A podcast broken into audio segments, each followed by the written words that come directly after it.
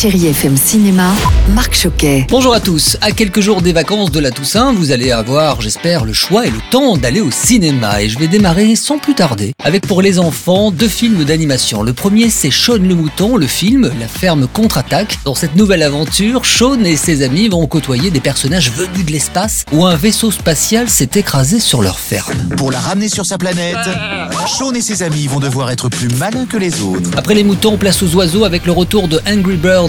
Copains comme Cochon, c'est un nouveau volet où Cochon et Oiseau vont essayer de s'entendre, hein, car c'est bien connu, l'union fait la farce. Red, on a découvert une troisième île. Nous devons mettre de côté nos petites disputes et unir nos forces. Dans les salles aujourd'hui, Camille de Boris Lochkin avec Nina Morris, récompensée meilleure actrice. C'était au dernier festival du film francophone d'Angoulême. Et ce film est un vrai coup de cœur et adapté d'une histoire vraie. Le 12 mai 2014, Camille Lepage, 26 ans, accompagnait un groupe de miliciens sur lequel elle réalisait un reportage photo.